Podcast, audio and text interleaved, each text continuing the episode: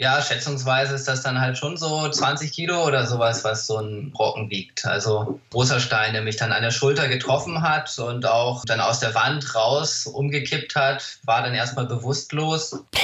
Er war der erste Berliner auf dem Mount Everest und er schwebte in Lebensgefahr. 100% Berlin. Ein Podcast von RBB 888. Zusammen mit dem Berlin-Portal Berlin, ich liebe dir. Herzlich willkommen, ganz offiziell. Hier sind Tim Koschwitz und Jana Schmidt und wir haben uns erneut mal auf die Suche begeben und zwar auf die höchsten Höhen nach einer ganz besonderen Berlin-Geschichte für euch. Ja, es geht heute um die Frage, wer war der erste Berliner auf dem Mount Everest? Also wir wissen ja, 1953 stand der erste Mensch auf dem höchsten Punkt der Erde, aber bis der erste Berliner kam, hat es dann noch mal ein bisschen gedauert. Wir haben mit dem Mann gesprochen und wirklich einen echt spannenden Typen kennengelernt, der Unglaubliches erlebt hat. Und wir wollen euch heute seine Geschichte erzählen. Das ist wirklich eine Story mit Höhen und auch tiefsten Abgründen. Wir gehen gemeinsam zurück zum 29. Mai 2004. Stellt euch vor, eine Gruppe Bergsteiger nimmt den höchsten Gipfel der Welt in Angriff. Mit dabei ist der Bergsteiger Felix Berg. Ja, der heißt wirklich ja, man könnte denken, ist ein Künstlername, ist aber nicht so.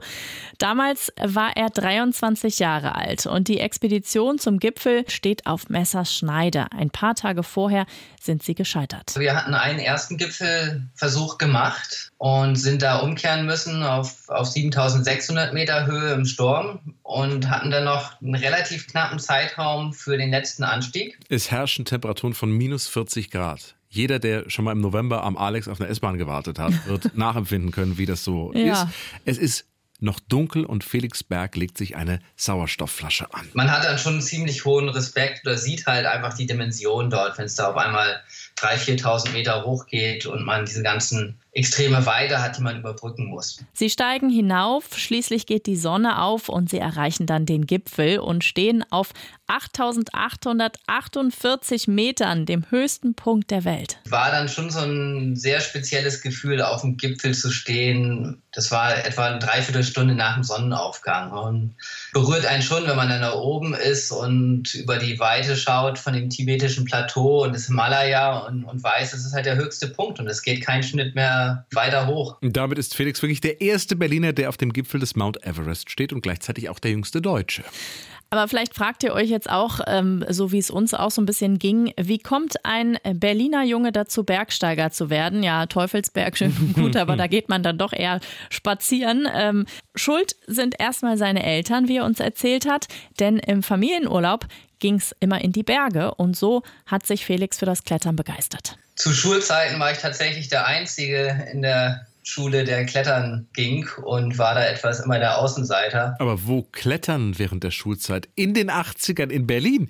Die vielen Boulderhallen gab es damals ja noch nicht. Die erste Kletterhalle war so ein fünf Meter hoher Raum, mal in so einem alten Sportzentrum der US-Militär aufgebaut vom Alpenverein gab auch dann so im Squash Center mal eine Kletterhalle, die dann wieder zugemacht hat. Also es ging so, so damals gerade so los, dass man auch Kletterhallen hatte über den Winter. Ja, das Klettern im Squash Center reicht ihm dann aber nicht mehr. Nach dem Abi klettert er überall auf der Welt und mit 23 steht er dann eben auf dem Mount Everest.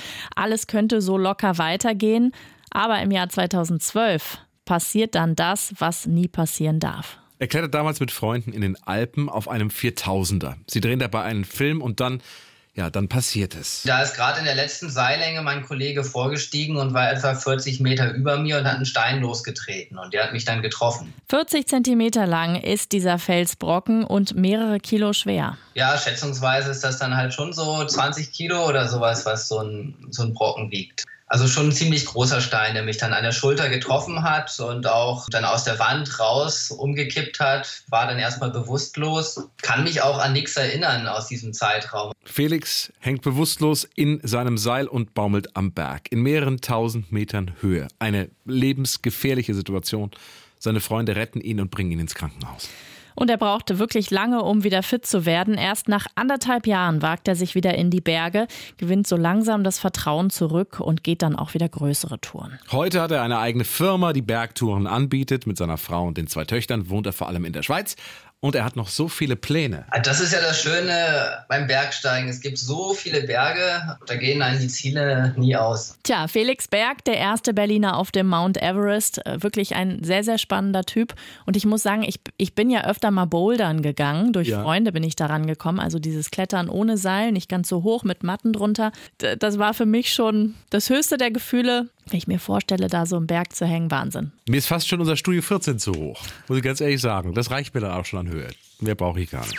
100% Berlin. Ein Podcast von RBB 888. Zusammen mit dem Berlin-Portal Berlin, ich liebe dir.